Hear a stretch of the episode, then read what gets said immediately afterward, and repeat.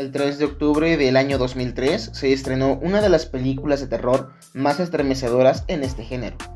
De manos del director Rob Smith, Camino hacia el terror, cuenta la historia de un grupo de amigos que quedan atrapados en los bosques de Virginia, Estados Unidos, y cómo estos son acosados, perseguidos, cazados y devorados por una familia de caníbales quienes habitaban esta zona desde hace años.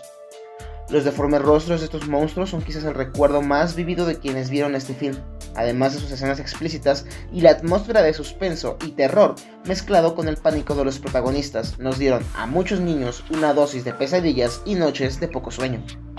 Sin embargo, y mostrando que la realidad supera con creces a la ficción, esta historia no es ni de cerca lo que fue su inspiración, el caso conocido como el demonio de Galloway, una historia de crimen, muerte, incesto, hambre, mucha hambre y la solución más obvia para un hombre que había decidido que una cueva era un buen lugar para vivir, canibalismo. Mi nombre es Isaac Flores. Ve a tu sillón favorito y toma asiento, que hoy te cuento el clan caníbal de Escocia, la leyenda de la familia Samney.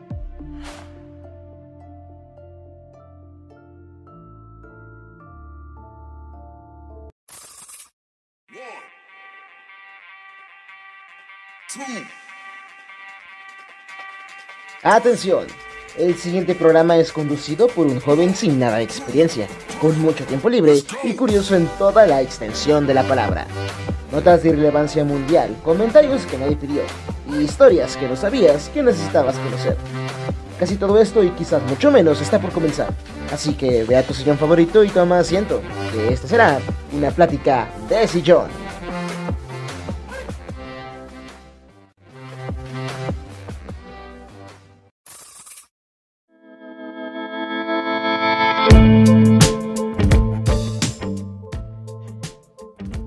Muy buenos días, tardes o noches. Espero que te encuentres bastante bien. Mi nombre es Isaac Flores y sean bienvenidos a un nuevo episodio de Pláticas de Sillón.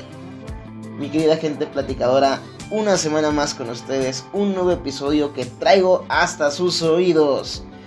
Antes de empezar, ¿cómo están? Díganme, ¿cómo nos ha tratado la vida? Espero que se la estén pasando bastante bien. Por mi parte, esta ha sido una semana muy productiva, ha sido una semana llena de muchas sorpresas, ha sido una semana que la verdad es que no he dejado pasar, he tratado de aprovecharla lo más que pude. Eh, han pasado muchas cosas en estos últimos, en estos últimos días. Este, por ahí estoy posteando fotos del proyecto de la banda en la, que, en la que estoy. Estamos próximos a continuar con las grabaciones del videoclip.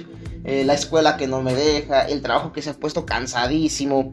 Ya es febrero, qué rápido ha pasado el tiempo. Mucha gente se estaba quejando de que enero estaba durando 80 días.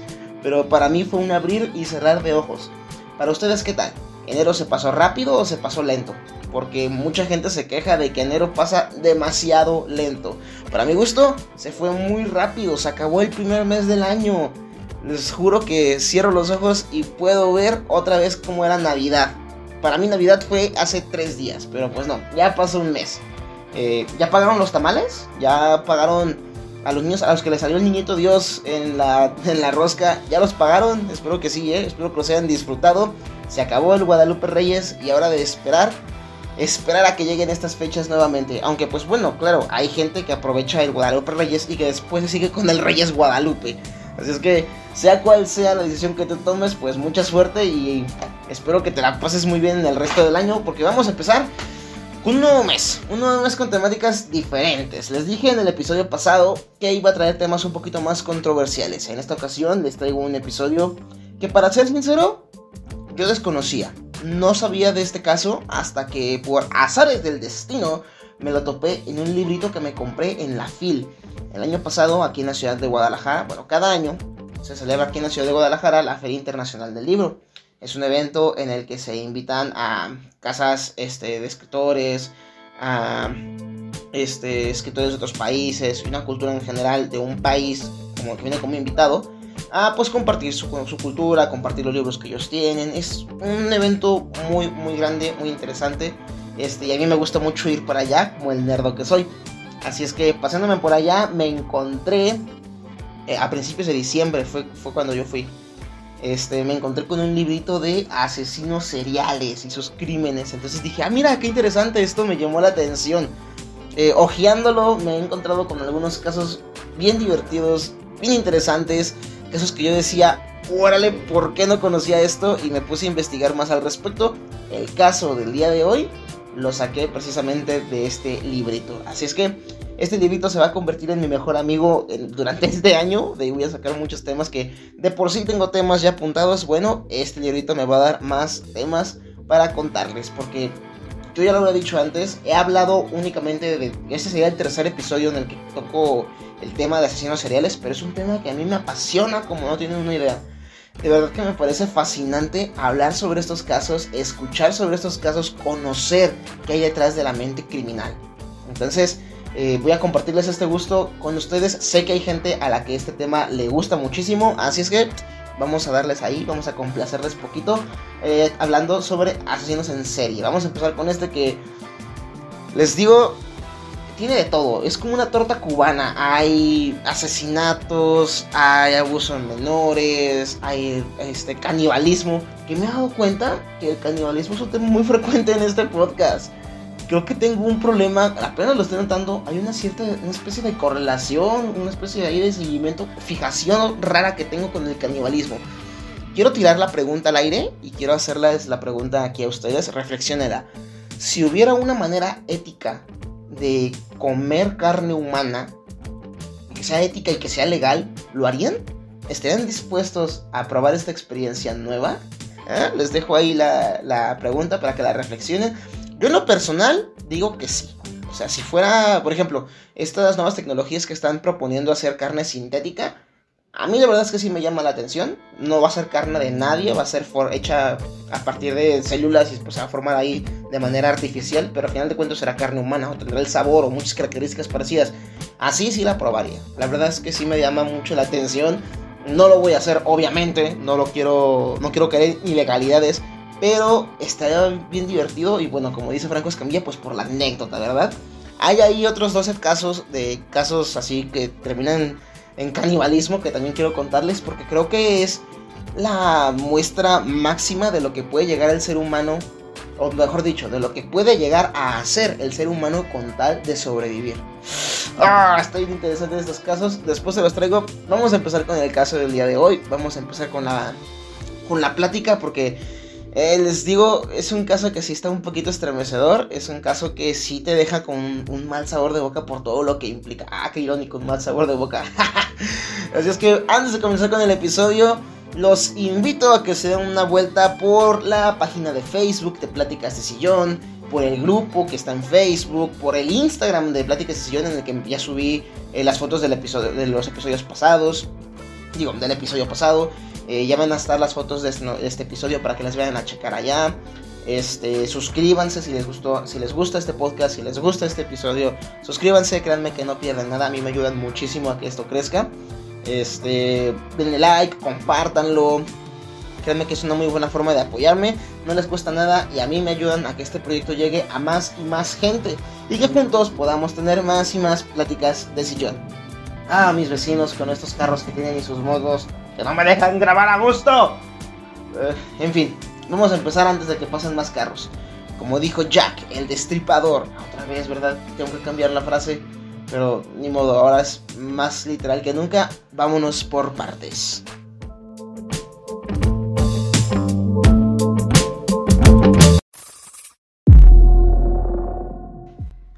Como lo acabo de mencionar en el intro, eh, esta historia es la inspiración para diversas historias, pero en especial para una saga de películas que en lo personal me marcaron cuando era pequeño. Estoy hablando de la saga de Camino hacia el Terror. Al menos así es como la conocemos aquí en Latinoamérica. Yo sé que hay gente que me escucha en otras partes del mundo, eso está bien raro. Dudo que me estén escuchando ahorita, pero por si acaso, pues ese es el nombre con el que yo la conozco. Es una historia bien loca en la que un grupo de jóvenes pues es casados y son asesinados por, o bueno, mejor dicho, desmuridos, porque se ponen muy cosas muy violentos por aquí. Eh, son desmuridos, desvividos por un grupo de caníbales que es pues, una especie de familia enfermiza ahí. Eh, es una película... Tiene mucho que no la veo, les voy, les voy, a ser, sincero. Mucho que no la veo. A mi papá le gusta mucho esa película, dice que sí le daba miedo. Así es que es de esas películas que no me, no me gustaba repetirlas o que no me dan ganas de repetirlas porque tengo un recuerdo muy vago de ella. No sé qué tan buena esté realmente porque les digo, creo que Tengo 23, si tiene 11 años que no veo esa película, 11, 12 años, es bastante lo que es. Uh, sí, más o menos como 11, 11, 12 años que no veo la película. Pero la tengo muy marcada y la tengo muy, muy marcada por los rostros de los, de los, este, de los caníbales. Los integrantes de la familia, neta, los tengo bien marcados. Es que si no la han visto, búsquenla. Bueno, está ya en las, en las fotos de, del episodio. Están muy crazy. Entonces sí, eso sí me impactaba mucho. Eh, yo solamente conocía eso y pues para mí era nada más una película. Pero ojeando el librito que les menciono que compré en la FIL, me voy dando cuenta de que es la inspiración para el caso. Que esta película, mejor dicho, estuvo inspirada en este caso. Un caso ubicado ya hace algunos siglos en Escocia. Así es que vamos a empezar a contarles, voy a empezar a contarles este caso, esta historia, porque neta que Ah, si vieron esa película y les gustó o tienen recuerdos de ella, bueno, pues con esto vamos a abrir viejas heridas. Escocia es un país como ningún otro. Tienen buena cerveza y hombres inteligentes que descifraron rápidamente y contra todo estereotipo que la falda es, el mejor, es la mejor prenda de vestir para los varones. Lanzan troncos y levantan rocas pesadas para ver quién es el más cabrón. En resumen, es un país con un folclore muy vasto y que está lleno de historias interesantes como la del día de hoy. Un mito quizás, o una leyenda para algunos y quizás un evento real para otros. Cada quien forma su opinión al escuchar la historia de lo que los pobladores llaman el demonio de Galloway. Pero, ¿quién fue este enigmático hombre? ¿Y qué fue lo que hizo para ganar esta fama tan deplorable? Nuestro protagonista del día de hoy es un hombre llamado Alexander Sawney Bain, nacido, según algunos historiadores, en 1390, aunque para otros, y muy probablemente, su fecha real de nacimiento está ubicada durante el siglo XVI, durante el reinado de Jaime I de Escocia, en East Lothian, una población agrícola a pocos kilómetros de Edimburgo, en Escocia. Debido a lo antiguo del caso, se desconoce mucho de los primeros años de vida de Alexander se sabe que era hijo de un panadero y que durante su época infantil ya era todo una fichita. Se le describe como un niño pendenciero, adepto a las riñas, desobediente, falto de creencias religiosas, una característica que hoy en día no es nada grave, pero que en su época era un motivo más que suficiente para ser visto como la paria de la sociedad y provocar el rechazo de los vecinos. Además, el pequeño Alexander también era poco amigo del trabajo, y hay quien incluso dice incurrió en prácticas de magia negra, como retribución al maltrato que había recibido por parte de los habitantes de East Lothian. La vida de Alex seguiría con normalidad hasta que llegó la hora de deshacerse, de responsabilidades. Su padre quería que heredara el negocio familiar, así como la profesión de panadero, una decisión que no fue bien recibida por el joven Sawney, de apenas 20 años de edad, que harto de la vida humilde llena de trabajo pesado y mucho pan, decidió escapar de su casa, junto con el amor de su vida. Porque estas historias necesitan este, este giro, este giro en la tuerca, este cliffhanger, esta relación. Nuestro protagonista, Alexander, no está solo. Él consiguió una pareja que lo acompañaría en sus locuras y que lo, lleva, que le daría una gran familia, más de la que quisiéramos. Una joven acusada de brujería, de quien se decía practicaba sacrificios para invocar al diablo. Otra paria de la sociedad, como podemos ver, y al igual que él, era la oveja negra de su familia. Su nombre era Agnes Douglas, conocida también como Black Agnes. Un par de fichitas, que este par de tórtolos se juntaron para escapar de sus respectivas familias. Así es que un hombre violento, un hombre eh, falto de educación, un hombre sin creencias religiosas, que en esa época es bastante improbable que eso se viera pues como algo natural, como algo normal. De hecho, hay casos de gente que era juzgada y desvivida por no tener una creencia religiosa. Y bueno, este, este Alex, pues no solamente era ateo, sino que también este, se le acusaba de brujería. Fíjense que esto me llama mucho la atención porque, como acaban de ver, es un caso muy, muy viejo. Es un caso de los 1300 o 1600. O sea, tiene bastantes siglos. Y es curioso cómo la mayoría de la información coincide. Entonces, vamos a fiarnos de que la información que les estoy proporcionando es verídica o al menos dentro de la leyenda, porque les digo, no varía mucho, no está muy bien estructurada, lo cual pues nos puede dar indicios de que fue, fue transmitida de una manera correcta, fue preservada a lo largo del tiempo, y ahorita van a ver por qué. Juntos huyeron de su localidad rumbo a una costa ubicada al otro lado del país en el estado de Galloway. Esta pareja de tórtolos quería un lugar tranquilo para vivir, como todos, ¿no? Yo creo que ese es el objetivo, de alejarte de los problemas de la sociedad. Así es que esta residencia alejada del barullo de los pueblos y que les permitía permanecer en paz y solos. Fue no fue hasta que llegaron al este a una ubicación perfecta que el gallardo de Saunay encontró un lugar ideal para vivir. Una cueva toda culera en la costa. Ah, aunque hay que decir, este, la verdad no es que era tanto una cueva, era más bien como una grieta. Es una montañita, un cerro, como le diríamos aquí en México. Este, que tiene una pequeña abertura estrecha por uno de sus costados que da a la costa. A esa cueva tenía pues una abertura algo estrecha por donde pasar, pero que permitía ingresar y daba refugio. Dicha cueva resultó ser más profunda de lo que se esperaba. Eh, para ser más exactos, de alrededor de un kilómetro y medio de extensión y tenía una peculiar entrada en forma de zigzag, lo que dificultaba la entrada de quienes no conocían por dentro y al mismo tiempo procuraba un escondite seguro oculto a simple vista. El nuevo hogar de la pareja, además, estaba ubicado cerca de un importante paso de viajeros, un camino obligatorio para quienes emprendían excursiones por la zona. Dado que, dato que es de vital importancia para este par, pues en un futuro sería también el coto de casa del clan caníbal pero me estoy adelantando. Por el momento, estos son nuestros personajes principales. Alex y este su esposa Agnes, que decidieron irse a vivir a una cueva porque querían un lugar tranquilo. Eh, son como una especie de hippies o de vagabundos, pero mal pedo. Porque, o bueno, también hay vagabundos que son mal pedo. No todos, pero sí los hay. Pero estos, estos sí se pasaban de lanza.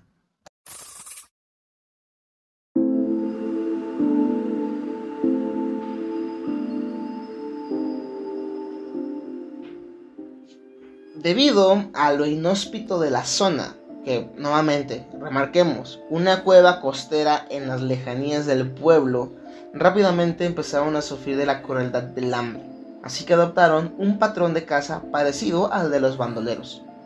Esperaban a que un viajero solitario pasara por la zona, lo acorralaban y asaltaban, despojándolo de sus pertenencias, suministros, ropa y además artículos que fueran de utilidad. Este modo, de caza lo, lo mantuvieron durante algún tiempo, siempre evitando grandes grupos de viajeros y limitándose a máximo a asaltar a otra pareja. Pero no duraría, no duraría mucho su modus operandi, y más temprano que tarde tuvo que evolucionar para satisfacer las necesidades de una familia que estaba en crecimiento. Un dato que es necesario que conozcan desde ahora es que esta familia modelo habitó la cueva durante casi 30 años. 30 años en los que esta familia creció de una manera enfermiza. Dentro de la cueva no había ni leyes ni normas, por lo que el incesto era una práctica habitual, por no decir obligatoria. Para que se den una idea de qué tan lejos llegó esta gente, cuando por fin fueron aprendidos, se capturaron a 48 habitantes de la cueva. Y déjenme decirles que yo dudo que reentraran habitaciones a los viajeros. 48 habitantes durante 30 años. Es por ello que las costumbres familiares de los Saunay tuvieron que cambiar y adaptarse al inusual ecosistema en el que vivían. Con el paso del tiempo y con la familia en un constante crecimiento, un solo viajero ya no era suficiente para satisfacer el hambre. Así que dieron un salto de lógica muy muy chingón. Si la comida del viajero no nos llena, de seguro nos llenamos si nos comemos al viajero. Tiene bastante lógica, ¿verdad? Así comenzó la costumbre familiar de asesinar al viajero para después llevarlo al interior de la cueva y comer todo cuanto pudieran de él, para después llevar los restos lo más lejos de la cueva y tirarlos al mar. Estos actos generaron una cantidad impresionante de restos humanos, llegando a las costas de Galloway, brazos y piernas, huesos y cabezas. Todo esto creó el mito entre los pueblerinos de monstruos, demonios y hasta hombres lobo habitando en las cercanías, causando terror tanto a los desdichados viajeros que tenían que recorrer este infernal camino rumbo a su destino, como en el resto de la población. Em, creo que la parte más escabrosa hasta el momento no es el canibalismo. Eh, como podemos ver, pues el canibalismo fue como que su última opción para sobrevivir. Que ahora, también hay que pensarlo. ¿Qué clase de opción es esa? Eh, estaba leyendo. Es que es bien difícil tratar de hacer un análisis de estas personas porque ha pasado muchísimo tiempo y no hay fuentes fiables que cuenten lo que en realidad pasó. Es por eso que está muy difícil, por no decir imposible, tratar de decir si es que estos individuos tenían alguna especie de afectación mental. Pero creo que es obvio que la tenían. Digo, no es lo más coherente, primero que nada, alejarte de el pueblo para irte a aislar en una cueva. Seguido de eso, pensar que la cueva es un buen lugar para vivir. Peor aún, empezar a reproducirte dentro de la cueva y adoptar como método de vida a asaltar a gente inocente para robarle su comida y sus pertenencias. Y como la corona de, de, de todo esto, como la cereza en el pastel, cuando la comida escaseaba, pues recurrieron a... Lo mejor que se les ocurrió fue comerse a la gente que asaltaban. Les digo que no tiene...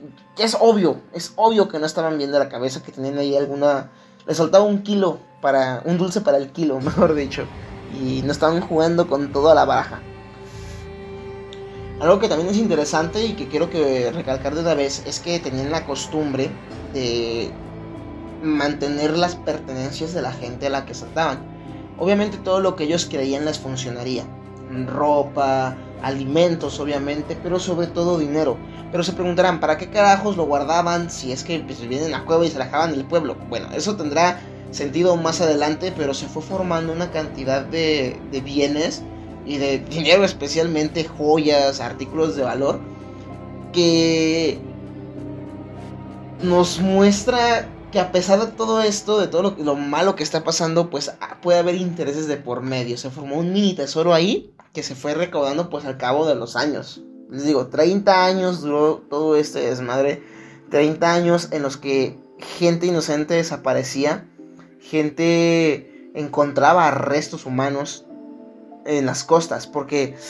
Ah, ahorita, voy ahorita voy a mencionar eso, pero creo que es obvio pensar que algo estaba pasando en las cercanías para que tanta gente desapareciera, para que tantos restos eh, fueran encontrados.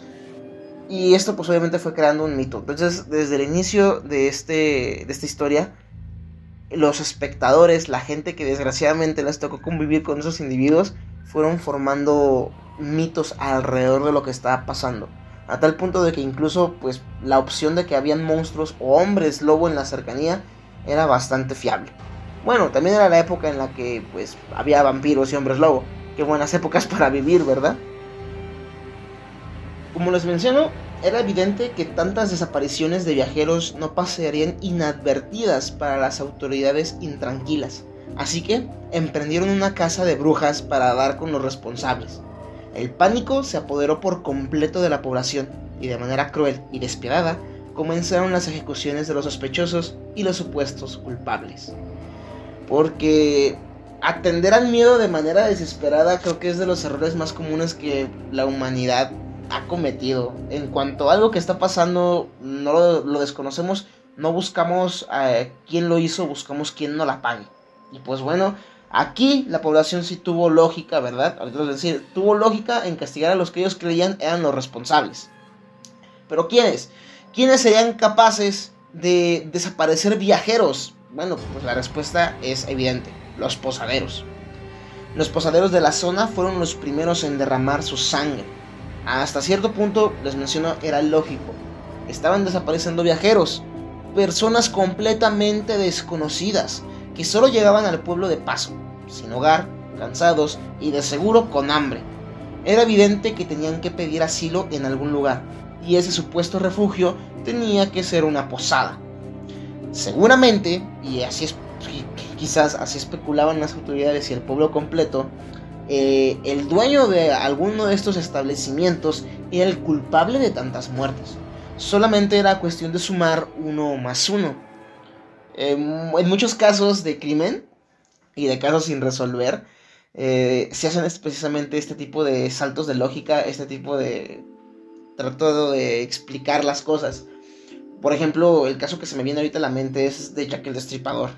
Eh, las formas en las que Jack eh, desvivía a sus víctimas pues eran propias de alguien con talento, de alguien que sabía de anatomía y pues obviamente que doctores, barberos, carniceros eran fueron las primeras personas en ser este, identificadas como los posibles sospechosos. De hecho, de hecho, eh, se especula que el verdadero Jack el Destripador era un carnicero de la zona. Así es que, lamentablemente, no podemos llegar al fondo de este caso, pero creo que también sería interesante tocar este, la historia de Jack, la historia de Jack el Destripador. Creo que el asesino sería el más conocido por todos y que más ha inspirado a la cultura pop y que ha influido en muchísimas cosas. Es que, eh, no sé, coméntenmelo, díganmelo, háganmelo saber si es que les gustaría que habláramos sobre Jack el Destripador. Volviendo al tema, como ya se lo imaginarán, pocos fueron los que regresaron... Eh, ah, perdón, me estoy adelantando. eh, nuevamente. Evidentemente los restos no dejaron de llegar a la costa después del ajusticiamiento de los posaderos, que por cierto fueron colgados. El pánico seguía entre los habitantes de Galloway. Fue entonces que las autoridades recurrieron al plan B. Decidieron que sería buena idea disfrazar espías como viajeros solitarios para que recorrieran la, mortífera ruta de las desapariciones. Esto con la intención de que al volver pudieran dar más información o alguna pista que pudiera desentrañar este misterio. Eh, aquí me doy cuenta que las malas ideas son propias de, la humanidad. Nunca se nos han este, quitado esa característica. Porque es impresionante cómo les falla tanto el sentido común. Están desapareciendo viajeros. No encontramos pistas de dónde están, pero están llegando muchos restos a las costas. ¿Cómo vamos a hacer para ver qué está pasando? Ya sé, tengo una idea. Hay que disfrazar a Ramírez y hacer que camine él solito por la vereda para que nos cuente qué es lo que vio. Seguro, seguro que con eso encontramos respuestas y no va a fallar.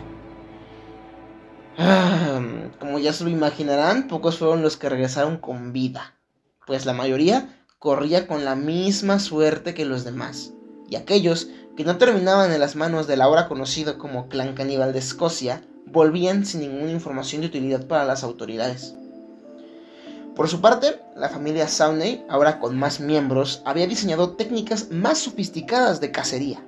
Como la carne de un solo viajero ya no era suficiente, comenzaron a atacar a personas montadas a caballo, y así valer un poco la dieta de humano. También se organizaban y tendían trampas, trampas a grupos más grandes de personas, llegando a atacar hasta a seis personas mediante emboscadas sucesivas. Fíjense, esto sí me llamó muchísimo la atención de el ingenio que tuvieron los Galloway para optimizar su sistema de cacería. Está bien interesante. Eh, les explico cómo estuvo toda esta onda. Si alguno de los miembros, bueno, por ejemplo, imagínense, va un grupo de, de, de viajeros, un grupo de 8 personas, 6 personas, pónganle. Van caminando de repente la familia Saune, que ya les digo, ya tenía más miembros en sus filas, eh, atacaban al grupo y se enfocaban únicamente en una pequeña parte de él, una o dos personas. De esta forma, el resto de personas tenían que correr en la dirección que les quedaba, que era el frente. No podían regresarse porque los atacaban desde atrás. Eh, si alguno de los miembros del grupo lograba escapar y sobrevivir al primer ataque, más adelante los esperaba entre las sombras un segundo atentado e incluso un tercero en algunas ocasiones para asegurar la nueva supervivencia de los desdichados hombres, mujeres y niños que transitaban por el territorio de esta familia de caníbales. Entonces, está bien interesante cómo los tocaban en hordas. Los iban, diría Napoleón, divide y vencerás. Los hacían separarse para que fuera más fácil atacarlos, fuera más fácil debilitarlos. Eh, son pocos los casos en los que gente se organiza de esta forma. Les digo, normalmente los cuando se suceden este tipo de casos, por ejemplo, me acuerdo mucho del episodio de la isla de Nacino, pues la gente eh, mataba a otra gente en pequeños grupos, pero lo hacían por supervivencia y lo hacían de manera desorganizada. Aquí ellos se tomaron el tiempo de ensayar y de entrenar y ver de qué manera era más fácil acabar con la gente. Ahora, ah, también, eh, no, no viene en la crónica, no viene en, la información que yo encontré, pero creo que también está interesante pensar en cómo se dividían. Si al principio atacaban los más grandes, o si los más grandes, si por ejemplo se veía tres miembros grandes, se, eran como los líderes de grupo y agarraban a los niños chiquitos para que les ayudaran. O sea, ¿cuánta gente tuvo que participar? Eventualmente, les digo, se agarraron a 48 personas. Este, era obvio que tenían personal pues para agarrar a grandes grupos, pero qué interesante ver cómo se fueron adaptando y cómo fueron mejorando su método de caza. Ningún intento de las autoridades resultaba para frenar las muertes de los inocentes viajeros y las supersticiones del lugar. Todo esto no hacía otra cosa más que aumentar el miedo de los pobladores. Ahora, todos temían a los hombres lobo de la costa, y los padres empezaban a evadir, a, advertir a sus hijos sobre el paso de la muerte en cuentos nocturnos y canciones que han trascendido hasta nuestros días y que forman parte del folclore de Escocia. Eh, esto también me llama mucho la atención, cómo la misma sociedad empezó a aprender de lo que estaba pasando y empezaron a, primero que nada, enseñarle a los niños lo peligroso que es, porque los niños aprenden de esta forma Pónganse a pensar en todas las canciones que les cantaban de pequeños, como todos lo aprendían de esta manera, por cuentos. Ahí tenemos la historia del Coco, o el hombre del, del, costal, el Boogeyman, que por cierto, ya he hablado sobre él porque fue un caso real. Estoy hablando del caso de Albert Fish, uno de los individuos más detestables que ha pisado esta tierra. Si les interesa eh, conocer la historia de Albert Fish, vayan aquí mismo a Plática Sesión a escuchar el episodio de Las cartas del hombre gris. Uno de, uno de mis episodios favoritos, uno de mis casos favoritos y de verdad que de los más crueles y de los más sangrientos que me ha tocado investigar. Se los recomiendo muchísimo. Acabando ese episodio, váyanse a escuchar aquel. Pero bueno, diríamos aquí en México, dirían mis no hay mal que dure 100 años. Y, en una pareja de y una pareja de viajeros pondría fin a esta historia de una manera trágica. Una tarde, mientras recorrían en un caballo el sendero ya conocido y temido, un, un matrimonio fue atacado por la familia mientras regresaban de una feria realizada en un pueblo cercano a la cueva. El hombre portaba consigo espada y pistola, y comenzó a defenderse soltando tajazos contra los agresores, que únicamente lograron desarmar a la mujer. Una vez en el piso, fue rodeada por los miembros del clan, que comenzaron a atacar justo enfrente de su marido. El escenario era dantesco, pues en cuestión de segundos, la pobre mujer fue destrozada en pedazos, sangre y vísceras. Trozos de carne quedaron en el piso, mientras algunos de los Sawney recogían los restos de la mujer para llevarlos a la cueva, a la vez que otros comenzaban a comer durante el camino. El hombre, que seguía defendiéndose con su espada y aún montado en su caballo, desenfundó su arma y comenzó a arremeter a quemarropa contra los asesinos de su mujer. Al oír los disparos y gritos de ayuda de la pareja, un grupo de 30 personas que también volvían de la feria apresuró el paso y llegó en su auxilio, encontrándose con el grotesco espectáculo. Los atacantes, al verse superados en número, decidieron huir y refugiarse en su hogar, la cueva. Pero ya era demasiado tarde, los habían descubierto y era cuestión de tiempo para que los apresaran. Ay, les dije que es que si hay... Tenía que acabar de alguna manera y acabó de una forma más terrible que nos podemos imaginar. Los testigos del ataque denunciaron el percance ante las autoridades, quienes rápidamente dieron aviso al rey Jaime I, quien en tan solo cuatro días reunió un ejército de casi 400 soldados y decenas de perros sabuesos para salir en la búsqueda de la justicia. Al llegar a la cueva y entrar, fue como pasar las puertas del infierno. Los miembros de la familia vinieron entre inmundicia, desechos, huesos, partes desmembradas de cuerpos humanos, órganos sumergidos en un líquido extraño y viscoso. Esqueletos decoraban las paredes del lugar, mientras que los miembros de la familia gruñían y se, encendieron de los y se decidieron a atacar a los invasores. Los miembros de la familia ya no eran humanos y los más jóvenes de hecho nunca lo fueron. Se habían convertido en bestias carentes de moralidad. Eran más como animales que solo satisfacían sus necesidades más básicas, comer y reproducirse. Hay una. Hay muchas representaciones artísticas de lo que fue la entrada a la cueva de los Saunay. De hecho, escogí la que más me gustó. Está en las imágenes del episodio. Nuevamente, están en Instagram y en, la página de Facebook. Este. Y sí es impresionante ver cómo. Pues todos retratan esta entrada como decorada con, con, con cadáveres. Y cómo pues los miembros del clan se trataban de defender. Ahora sí que a mordidas y con gruñidos.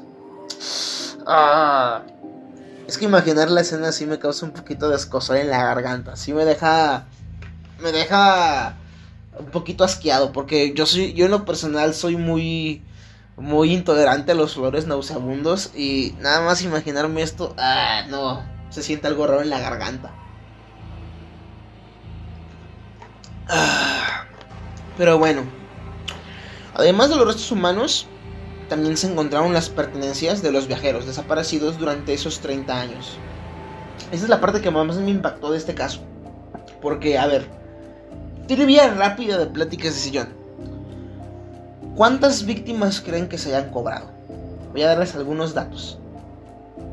Un clan formado por únicamente dos personas que durante 30 años se dedicaron a atacar a, grupos de viajeros que transitaban la zona en la que ellos habitaban.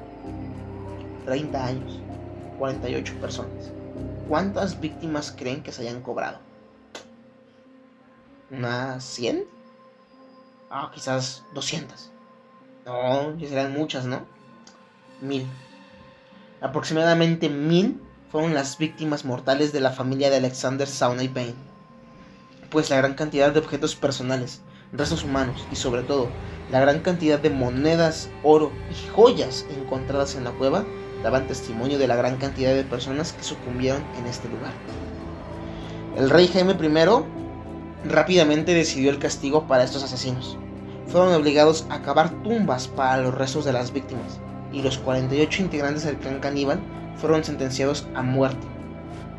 Para los que tengan dudas, eran 27 los varones y 21 las mujeres mientras que primero ajusticiaron a los hombres, desmembrándolos en frente de las mujeres, y a estas últimas las quemaron en hogueras. Creo que no está por demás decir que ninguno del clan sobrevivió. Un castigo se lo dejo a su consideración. ¿Justo? ¿Excesivo? ¿Un poco pasado de liana? ¿O era lo que se merecían?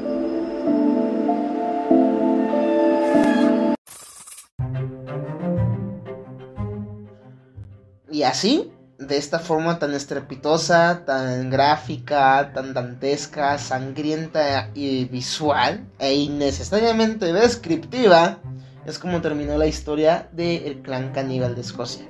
Un mito que ha llegado hasta nuestros días y que no ha hecho más que fomentar el miedo y el asombro a todos aquellos que conocen la historia. Pero creo que todos tenemos la duda. ¿De verdad pasó? ¿En verdad ocurrió este enfermo, enfermo caso? Esta, esta tétrica historia ha dado mucho de qué hablar durante siglos. ¿Fue acaso real? Los historiadores no están del todo seguros, pues hay muchos datos que quedan inconclusos a la hora de buscar evidencia que demuestre la veracidad de este evento tan macabro. Se sabe que el rey Jaime I estaba completamente en contra de los actos criminales, la brujería y la herejía, y que castigaba con mano dura estos actos para dar escarmiento. Pero no hay un registro de la ejecución de los 48 caníbales ni de los ahorcamientos previos a los posaderos.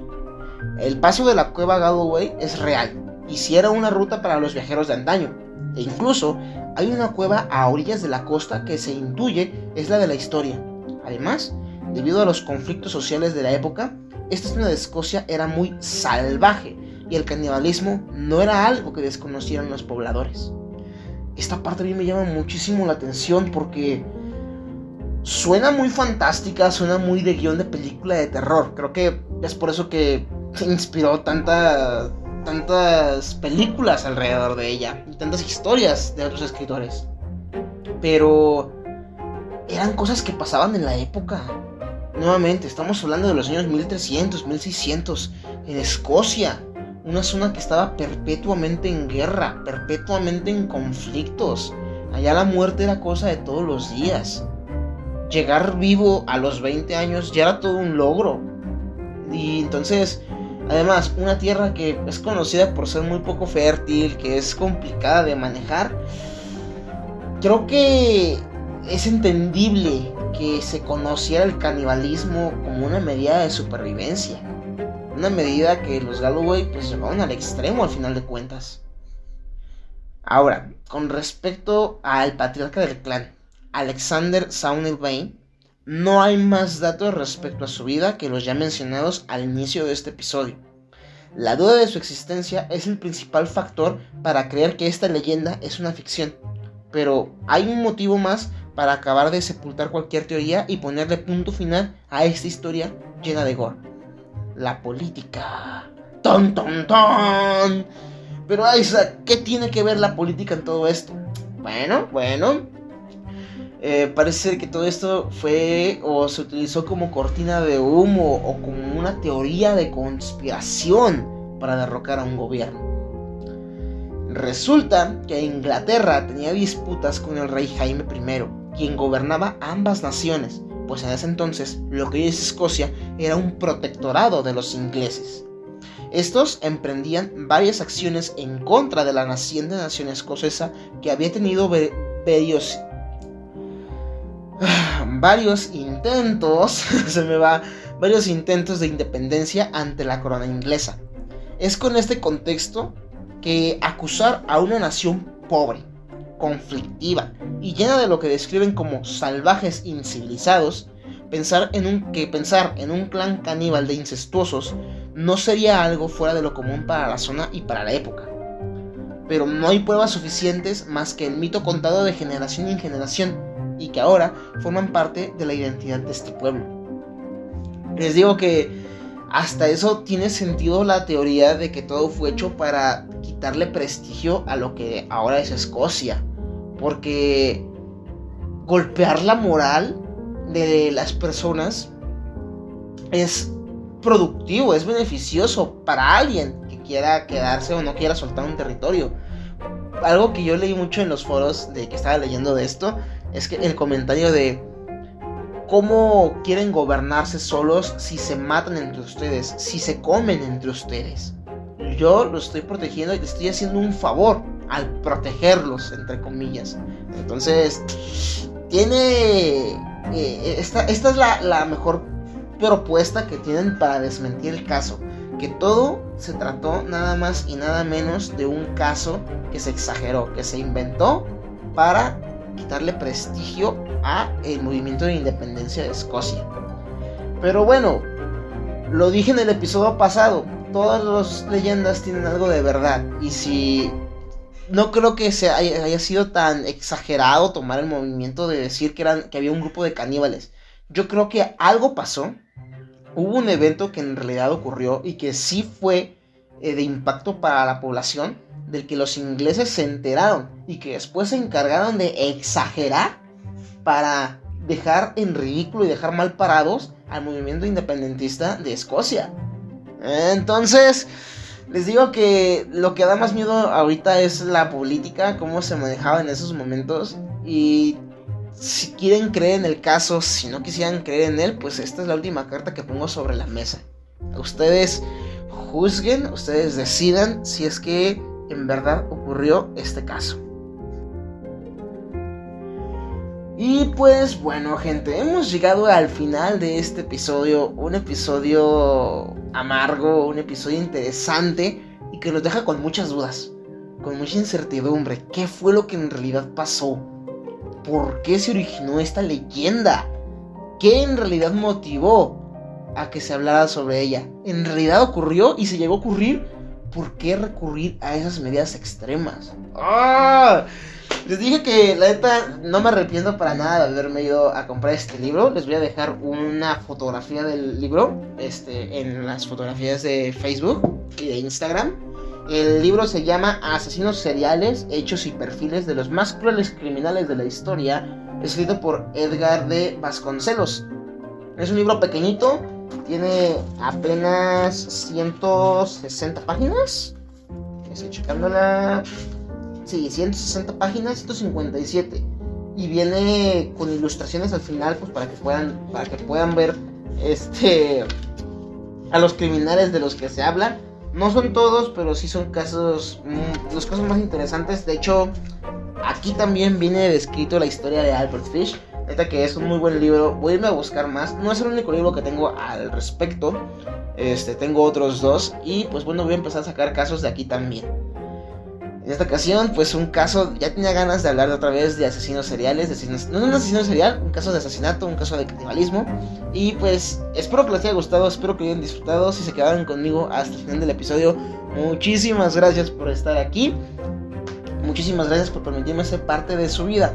Nuevamente les recuerdo, si quieren ver todas las imágenes correspondientes a este episodio, vayan a la página y al Instagram de, la página de Facebook y al Instagram de Pláticas de Sillón. Búsquenos así, Pláticas de Sillón en Facebook y Pláticas de Sillón oficial en Instagram para que se den una vuelta por allá.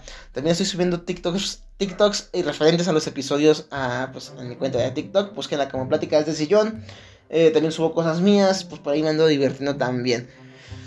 Este, espero que les haya gustado el episodio, mi querida gente platicadora. Eh, espero leer sus comentarios, qué opinan al respecto. ¿Conocían esta historia? ¿Conocían la inspiración de las películas de Camino hacia el Terror?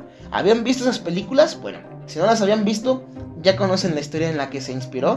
Ahora los invito a que vayan a verlas. En este podcast ya hemos hablado y ya hemos tocado el tema del canibalismo en varias ocasiones. Y les garantizo que no será la última vez que vuelva a protagonizar una historia como la del día de hoy. Creo que este tipo de casos son tan impactantes porque nos muestran qué tan bajo puede caer el ser humano con tal de sobrevivir. Hemos inventado normas para comportarnos en sociedad. Decidimos ser superiores al resto de animales con los que compartimos el planeta cuando en realidad somos uno más. El morbo que producen estas historias nos recuerda a eso, la añoranza por un pasado salvaje esa, esa sensación de querer experimentar la liberación de los más profundos instintos que tanto nos esforzamos en reprimir. ¿Será acaso que en una situación extrema romperías tus propios ideales con tal de sobrevivir? ¿O morirías a manos de quienes tuvieron el valor suficiente para hacerlo? Creo que este tipo de casos nos dejan la puerta abierta para reflexionar y analizar qué fue lo que salió mal. Y así, por lo menos, tratar de estar preparados para un posible caso en el que tengamos que decidir si es comer o ser comidos.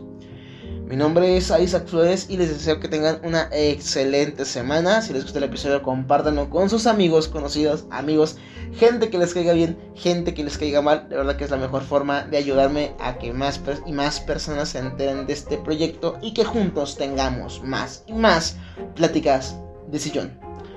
Por mi parte es todo, espero que se la pasen muy bien, espero que les vaya de maravilla, pórtense muy mal. Chao, chao.